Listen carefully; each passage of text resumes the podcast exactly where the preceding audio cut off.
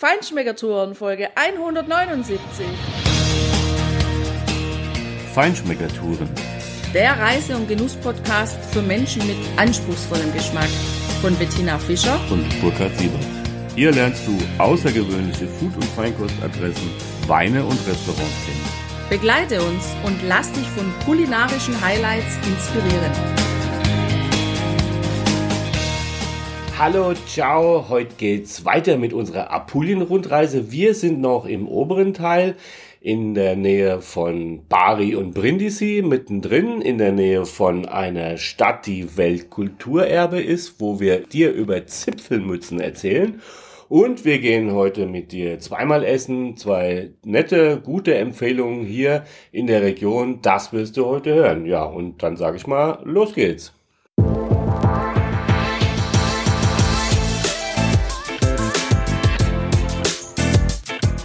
Averna, der traditionelle Amaro aus Sizilien. Das ist der Sponsor dieser Podcast-Folge. Pura Sicilia. Averna ist ein klassischer Afterdinner-Drink, mit dem ihr die Seele Siziliens entdecken könnt. Dieses echte sizilianische Handwerk, das seit 1868 eine wirklich lange Tradition hat, fängt die Düfte und Aromen seiner mediterranen Heimat wunderbar ein. So kommen Temperament und sizilianische Lebensfreude in die eigenen vier Wände. Averna begeistert durch einen besonders milden, fruchtigen Geschmack nach sizilianischen Kräutern und Zitrusfrüchten. Macht es einfach wie die Sizilianer.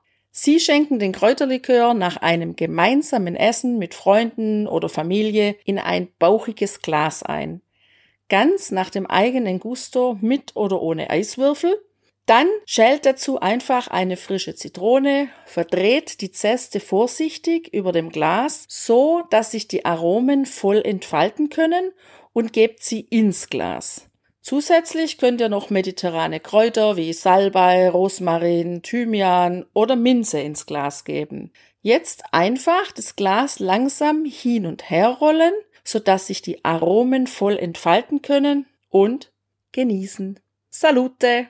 Holt euch jetzt das sizilianische Lebensgefühl auch in den grauen Tagen in die eigenen vier Wände mit einem Glas Averna. Mehr Infos findet ihr unter amaroaverna.com/de.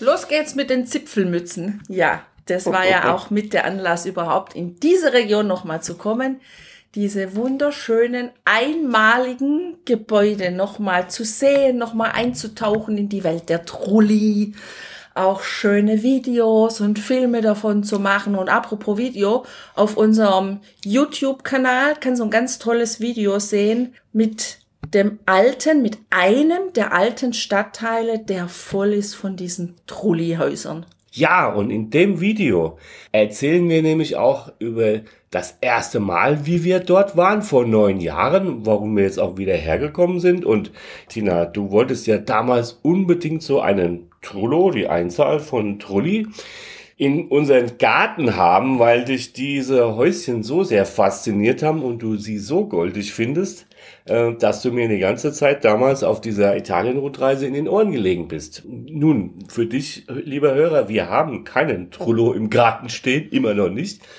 Aber ich habe tatsächlich meinen Wunsch, den ich damals zwei Wochen lang hier ähm, durch Italien getragen habe, tatsächlich bekommen. Wir waren nämlich in der ersten Station in Maranello und sind zehn Minuten Ferrari gefahren. Offen natürlich, Cabrio. Und dann bin ich halt die restlichen zwei Wochen hier durch Italien und habe immer davon erzählt, ich will einen Spider. Und der Spider, das weißt du ja bereits, der steht bei uns seit acht Jahren in der Garage. Ja, ich muss mich immer noch damit begnügen, nach Alberobello zu fahren, in die Gegend von Alberobello, um diese wunderschönen Trulli zu sehen. Aber ich fahre dich mit dem Cabrio dahin. Ich finde es ganz prima, weil da komme ich immer wieder weg, da kann ich immer wieder reisen und ich komme nach Italien. Ich liebe Italien und die Gegend ganz besonders. Also das ist immer noch ähm, total schön zu sehen, draußen auf dem Land rund um Alberobello diese weißen, viereckigen Grundmauern mit den hellgrauen, spitz zulaufenden, wie Zuckerhüten aufgebauten Hütchen obendrauf und manchmal haben sie oben dann noch auch wieder in weiß, entweder ein Kreuz oder wie so ein Zipfelmützenbommel schließt dann dieses Mützchen ab. Also das sieht einfach putzig aus und ich habe immer so das Gefühl, hier im Land der Trulli, das ähm, wirkt so ein bisschen auf mich, als ob das so eine kleine verwunschene Welt wäre, als ob irgendwo demnächst eine Tür aufgeht von so einem Trulli und dann steht ein Zwerg oder vielleicht die sieben Zwerge mit Schneewittchen da oder irgendwie, ja, es ist so ein bisschen eine Märchenwelt, finde ich. Ja, aber Tina, das ist auch UNESCO-Kulturwelterbe. Also das ist schon was, ja. Und das hat ja auch tatsächlich eine ja, historische Begebenheit dahinter. Also zumindest ist das eine, die man so überliefert hat. Da gab es wohl mal einen Landgrafen oder sowas, der hier in der Gegend so das Zepter in der Hand hatte. Gian Girolamo genannt, und der hat seinen Bürgern quasi empfohlen, diese Steinhäuschen aufzubauen. Die sind ja ohne Mörtel und alles, äh, Trockenbauweise. Damit sie nämlich ganz schnell diese Dinger wieder abbauen konnten oder zumindest halb abbauen konnten vor den Steuereintreibern des Königs von Neapel. Und die sind tatsächlich auf diese Finte reingefallen und haben dann von irgendwelchen Geldeinsammelaktionen abgesehen. Und so haben die Apulier hier den König von Neapel ziemlich überlistet. Wenn das stimmt, ist es gut. Wenn die andere Variante stimmt, dass dieser Gian Girolami dann im Nachhinein das Geld selber einkassiert hat, dann wäre es blöd, weil dann hätte es den Leuten, den einfachen Bauern nicht geholfen. Aber interessant ist es tatsächlich, diese Bauweise hier zu sehen und das kannst du natürlich rund um Alberobello. Es gibt noch ein paar weitere Städtchen. In ein weiteres werden wir auch noch kommen. Aber in Alberobello, da siehst du zwei große Ansammlungen von diesen historischen Bauten und das ist natürlich eine richtig tolle Geschichte, dort sich das mal anzusehen. Absolut. Und für dich, wenn du mit dem Auto unterwegs bist, wenn du hierher kommst, also folg einfach den Schildern in Alberobello. Das sind die braunen Schildern, wo angeschrieben ist, hier geht's zu den Trullis und da gibt's dann auch wirklich direkt vor diesen beiden Stadtteilen unten ganz viele Parkplätze. Wir haben jetzt im September sechs Euro bezahlt. Dafür konnten wir einen ganzen Tag sehr zentrumsnah parken. Das war eine echt klasse Sache. Das können wir dir empfehlen, auf jeden Fall. Und ja, Burkhard, es gibt eben die zwei Stadtteile und dieses Mal haben wir auch beide gesehen. Die beiden, die kannst du einfach ganz toll erkunden, indem du erstmal unten den Largo Martellotta entlang gehst. Das ist so eine breite, verkehrsberuhigte Zone. Also mindestens jetzt ist es vorne und hinten abgesperrt und da siehst du einfach auch ganz viele Touristen, ganz viele schöne kleine Geschäfte, wo Handwerkskunst angeboten wird, manchmal auch so ein bisschen Plastikschnickschnack, aber ja, einfach ganz nett, wo man Eis kaufen kann, ein Focaccia, was zu trinken und so weiter. Und dann kannst du eben auf der einen Seite gehst du hoch zum Rione Monti. Das ist da, wo auch die Zwillingstrulli stehen und wo ja so ein bisschen die Touri-Abteilung ist, sagen wir mal, wo es sehr touristisch zugeht, wo im Grund auch ja fast jeder Tourist einfach hochgeht. Und auf der anderen Seite, da geht's in die Rione alla Piccola und da geht's dann ruhig und beschaulich zu. Also da sind wir dieses Mal mal eingetaucht und das war sehr schön, weil da kannst du ganz in Ruhe durch diese Gässchen laufen und diese Trullis anschauen, genießen und vor allem hast du dort Zeit, um richtig Fotomotive vor die Kamera zu kriegen so dass du einfach ganz schöne Bilder mit nach Hause bringen kannst. Was es da auch gibt, haben wir gesehen, sind ganz viele B&Bs. Also man kann dann sich wirklich in so einen Trullo dann auch einmieten und dann mal eine Nacht oder zwei verbringen, um das, ja, so das Feeling des Trullos da so aufzunehmen. Ja, du gelangst eben von dieser Aussichtsplattform, die also auf der gegenüberliegenden Seite von dem Rione Monti ist, von der du aus natürlich einen tollen Blick über diese ganzen Dächer, die sich so an, am Hang entlang nach oben bewegen hast. Das ist natürlich eine tolle Aussicht. Und wenn du da stehst und dann nach links weggehst, dann kommst du genau in dieses Viertel, von dem du Tina gerade erzählt hast. Und das ist für mich auch tatsächlich die viel schönere Ecke, weil da findest du ganz in Ruhe tolle Blickwinkel von diesen verschiedenen Runddächern, die allerdings ja oft mehrfach verbunden sind. Also das heißt, du hast für eine Wohnung mehrere Trulli-Zipfelmützen quasi als Dächer im Prinzip für jedes einzelne Zimmer. Und wir haben uns da ja auch eins von innen anschauen können. Das war ganz nett, so ein älteres Ehepaar. Die haben das da präsentiert. Also ich glaube jetzt nicht, dass sie tatsächlich da noch drin wohnen. Da steht halt irgendwo ein Bett in so einer Ecke drin und ein Tisch und so weiter. Schau mal auf unseren Blog. Das sind natürlich ganz interessante Fotos, wie eng es auch darin zuging. Aber es war ja auch, wir waren gestern dort, richtig heiß richtig heiß. Heute ist es abgekühlt. Wir haben nur noch 29, 30 Grad. Also gestern war es richtig heiß. Aber in diesem Trullo war es wunderbar angenehm kühl. Also das ist schon eine sehr geschickte Bauweise, die die damals gemacht haben. Ist natürlich ein bisschen ja, beengt für normale Verhältnisse heute, aber sehr interessant. Und wenn du da so rumläufst, da vergeht einfach die Zeit. Die vergeht unglaublich schnell. Man kann da wirklich viele Stunden verbringen, ohne dass man das merkt, dass man da Stunden verbringt. Also wenn du hierher kommst nach Albero Bello und du gerne Fotos machst oder Videos machst, dann plan echt unbedingt viel Zeit ein, weil du denkst immer an der nächsten Ecke, naja, hier mache ich noch ein Bild und dann bin ich aber fertig. Und dann, dann, läufst du um die nächste Kurve und dann denkst du, ach Gott, nee, da muss ich auch noch ein Foto machen. Und so kommt Foto für Foto und Filmchen für Filmchen. Und irgendwann meldet sich der Magen und sagt, ups, ich bin auch noch da und knurrt ein bisschen und hat dann auch Hunger. Und da haben wir auch einen netten Tipp für dich.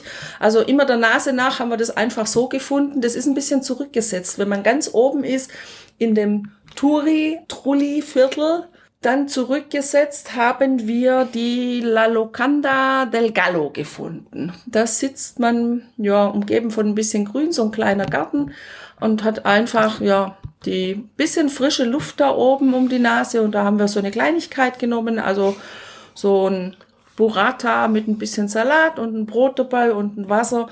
Das war okay, preislich, klar ist es, ähm, ja, wir sind halt im Tourismusort, aber okay. Also das ist ganz nett, weil man da ein bisschen auch durchatmen kann und diesen, ja, diesen Trubel von ferne mal ein bisschen verarbeiten kann, um dann, dann nochmal einzutauchen. Genau.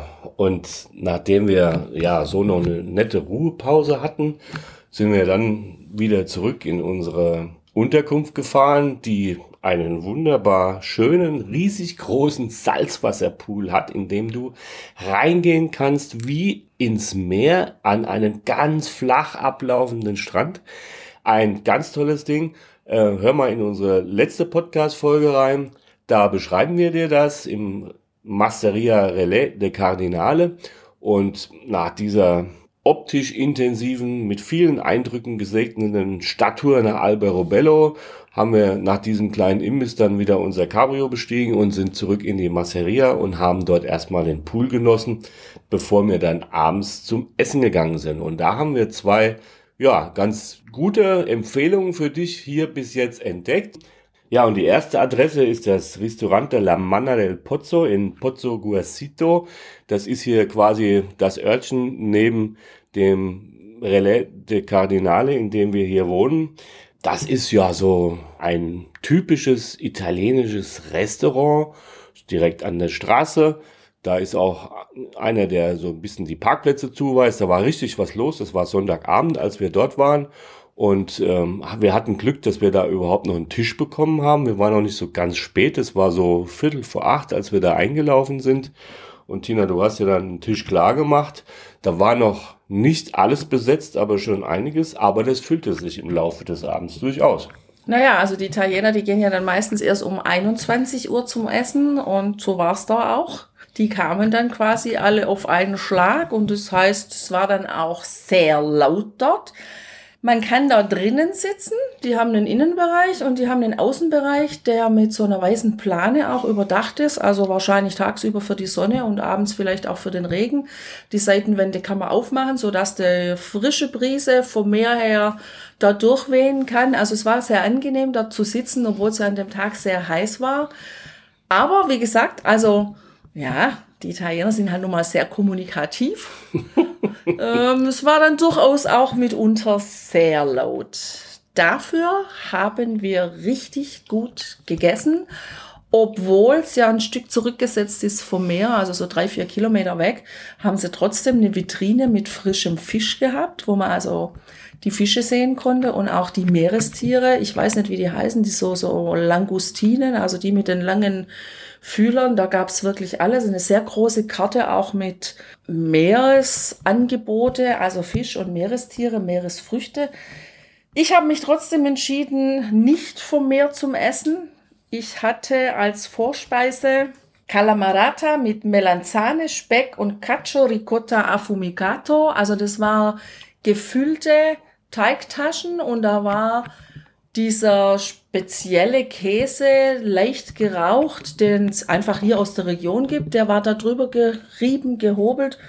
Hat relativ wenig Eigengeschmack gehabt, war für mich okay, weil ich mag diesen Parmesan-Geschmack sowieso nicht so sehr über den Nudeln, weil häufig ist es so, dass der Parmesan dann den Hauptgeschmack dominiert und das mag ich nicht. Also es war frisch gemacht, es war lecker, wirklich gut. Habe ich gut gegessen, die Vorspeise. Ja, meine war natürlich was vom Meer, Tagliolini Gamberi mit einer Pistaziensoße und Stracciatella von der Burrata. Also Stracciatella ist so ein bisschen verrissen, verrobbt. Das heißt, ein Stückchen Burrata war da drüber gesetzt, da drauf gesetzt und so ein bisschen auseinandergezogen. Das konntest du dann mit der Gabel schön vermengen. Und mit dieser Pistaziensoße war das war richtig lecker. Die Shrimps, die waren wirklich total auf den Punkt. Herrlich gegart, noch schön frisch, knackig leicht und weich. Also richtig gut war das. Ja, und auch der, der halbe Liter Hauswein. Wir haben uns dann für einen halben Liter Hauswein entschieden. Das machen wir sehr gerne. Wir wissen wohl, dass man da häufig nichts super feines, filigranes erwarten kann.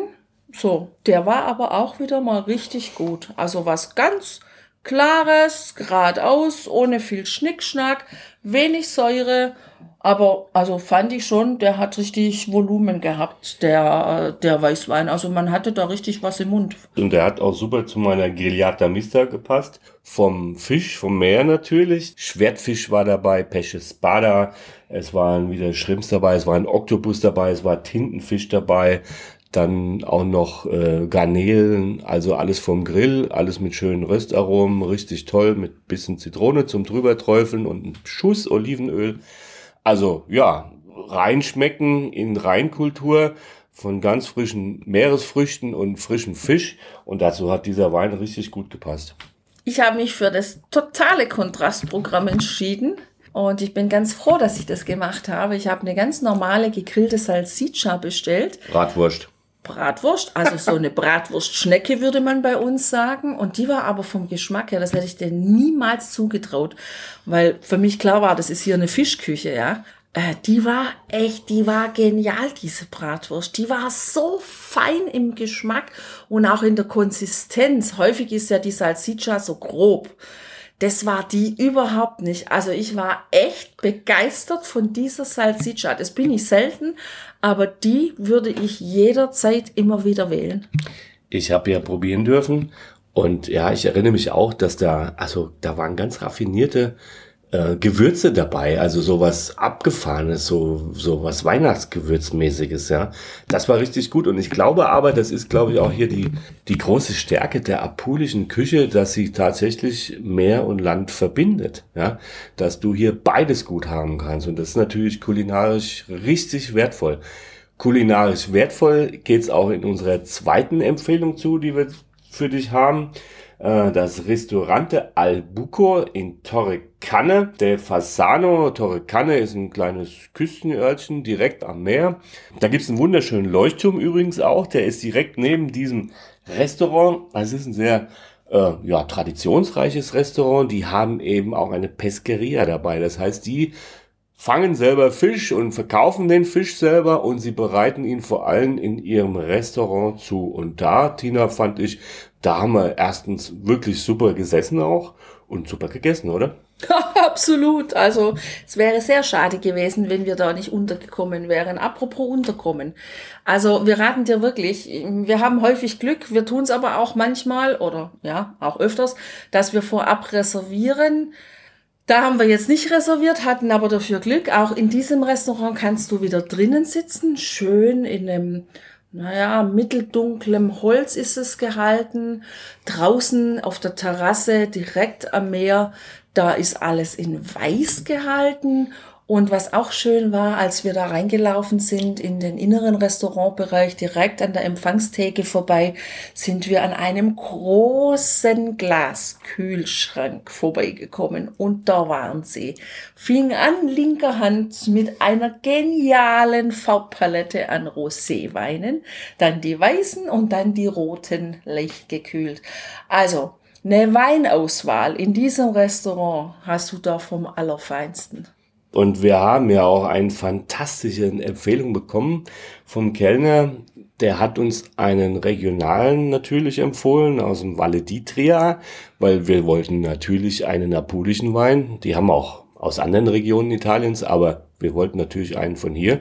Er hat uns einen Minutolo empfohlen. Ein Minutolo, das ist die Rebsorte von der Cantine Polvanera also wir waren ja total begeistert von diesem Weißwein. 12,5 Prozent. Also richtig, also angenehm leicht für einen wirklich schönen Sommerabend, der immer noch richtig warm war und ein Wahnsinnsaroma. Noten von Bergamott ja, also Bergamott, diese Zitrusfrucht, die du eben, diese spezielle Zitrusfrucht, die du ansonsten auch vom Earl Grey her kennst, also ganz spezielle, tolle Aromen, ähm, ja, Banane, Nektarine, grüne Äpfel, ja, auch so ein bisschen kräutrige Noten von Kamille und für mich auch ein Ticken Salbei. Die kräutrigen Aromen kamen im Übrigen, je länger man den genossen hat, umso stärker in den Vordergrund. Am Anfang waren eher die Fruchtaromen im Vordergrund, aber herrlich trocken und ein total genialer Begleiter zu unserem Fischmenü, was wir diesmal wirklich gegessen haben. Ich hatte natürlich meinen Klassiker. Spaghetti Vongole. Ja, yeah, Vongole Verace. Einfach genial in seiner Schlichtheit, aber immer wieder, jedenfalls wenn es gut gemacht ist und da war es perfekt gemacht. Mit Spaghetti, mit richtig viel Olivenöl. Übrigens, ein Tipp, wenn du, natürlich gibt man sich nicht die Blöße und bestellt einen Esslöffel dazu, sondern man kämpft sich tapfer mit der Gabel dadurch diese Spaghetti aufzudröseln und dann in den Mund zu packen. Da muss man immer ein bisschen nachschieben, weil immer irgendwelche Spaghetti runterhängen, weil die ja auch so ölig sind und sich sehr leicht voneinander lösen. Kleiner Tipp für alle Herren, ähm, wenn ihr Hemden, T-Shirts oder Poloshirts vor der Reinigung bewahren wollt oder dafür einen ewigen Fettfleck als Andenken zu haben, dann überwindet euch ihr habt zumindest schon mal das mit dem Löffel nicht gemacht und nutzt die Gabel wie ein echter Italiener, aber hängt euch einfach die Serviette oben in den Kragen. Das hat mir auch mindestens dreimal das Poloshirt gerettet und das war gut so. Ja, und da aber noch ein Tipp dazu. Also die Serviette ist weiß, hellblau gekachelt. Also du hattest ja so ein türkisfarbenes Polo an für die Serviette, dass sie nicht ganz so auffällt, macht sie es gut, wenn man auch so ein hellblaues Hemd trägt. Das kommt auf die Serviette an. Ja. Auf jeden Fall, ja, perfekt mit frischer Petersilie und natürlich diesen herrlichen kleinen Muscheln. Das war ein toller Auftakt, das war auch eine richtig ordentliche Portion. Aber deine landestypischen oder regionstypischen Nudeln waren ja auch super. Ja, genau. Ich habe mich für die regionstypischen Muscheln, die Orichette, entschieden ganz frische Pasta, hausgemacht, selbstgemacht. Das habe ich sofort geschmeckt. Die war noch gar nicht alt oder lange zubereitet, bevor die für mich im Salzwassertopf gelandet ist mit einer schönen Tomatensauce und Basilikon. Also hätte es sein sollen. Die Blätter, die haben sie leider ein bisschen vergessen, aber das macht nichts. Ich wurde dafür entschädigt mit meinem zweiten Gang. Da hatte ich Pesce Spada, also Schwertfisch. Ich liebe Schwertfisch und ich mag ihn ganz besonders, wenn er A total frisch ist und B nicht tot gebraten oder tot gekocht ist. Und das war er genau hier nicht. Der lag in einer wunderbaren Tomatensauce mit großen frischen Tomatenstücken. Also es ist einfach ein Traum hier, diese reifen Tomaten zu schmecken. Ich esse wirklich zu Hause in Deutschland überhaupt nicht gerne Tomaten. Ich hasse es wie die, ne? Weil einfach die Tomaten bei uns aussehen wie Tomaten, aber schmecken nach Wasser. Und hier ist es ein Traum, ja? Da schmeckt die rote Tomate nach Tomate. Und dann noch ein paar kleine grüne Kapern dabei und ein paar herrliche, zwar mit Stein, aber sehr gute Oliven. Ein Traum. Und wie gesagt, der Fisch ganz zart, weich und in einer herrlichen Textur. Ja, du hörst ja, ich komme kaum aus dem Schwärmen raus. Und ähm, der Duft dieses Essens, der hat mich tatsächlich erinnert an den Duft der Olivenbäume, von dem wir hier im Relais del Cardinale in unserer Unterkunft umgeben sind. Herrlich. Also authentischer geht's nimmer. Ja, und frischer auch nicht. Ich hatte ein Tonno Rosso, ein Filet vom Thunfisch, äh, was eben auch medium gebraten war, leicht angebraten, in der Mitte noch nicht ganz rot, aber so rosa. Es war auch nicht ganz so dick, wie man es sonst öfters bekommt, sondern etwas flacher, aber es war richtig herrlich gut gemacht mit Sesam. Dann waren auch eben frische, herrlich wohlschmeckende Tomaten darüber, Rucola-Salat und Aceto di Modena, also Balsamico-Essig. Das war eine ganz tolle, klassische, aber ganz tolle Kombination und Natürlich steht und fällt so ein Gericht einfach mit der Frische und mit der Qualität der Zutaten. Und da kann ich mir nur anschließen, Tina, ähm, das hier ist echt das Eldorado für Feinschmecker. Das ist eine wahnsinns tolle Gegend. Und deshalb wären das zwei Adressen, die wir dir jetzt genannt haben, wo du wirklich hingehen kannst, richtig gut essen kannst. Da wirst du auf jeden Fall auf deine Kosten kommen. Ja, und wenn du dann nach dem Essen noch Lust hast, ein bisschen zu flanieren, ein bisschen spazieren zu gehen, da unten am Meer, das kann man da auch. Da gibt's so ein kleines Lungomare, wo man da entlang gehen kann, wo es auch hier und da noch eine Eisdiele gibt und ja, wo man vielleicht paar Kilokalorien, die man da mit dem Olivenöl ja durchaus zu sich genommen hat, wieder abschlendern kann. Olivenöl ist Diätfrische. Das ist sehr gesund. Ach so. Ja, gesund schon. ja, ja, genau. Viel Spaß beim Genießen wünschen wir dir auch heute wieder und sei gespannt auf unsere nächsten Folgen von Napoleon. Da haben wir noch ganz, ganz viel zu berichten und hör mal rein. Bis dahin, mach's gut. A presto, ciao. Ciao.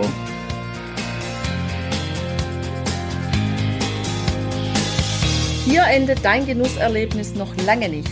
Komm rüber auf unsere Homepage feinschmeckertouren.de und schau dir die Bilder zu unserer Show an. Dort findest du auch wertvolle Links zu den heutigen Empfehlungen.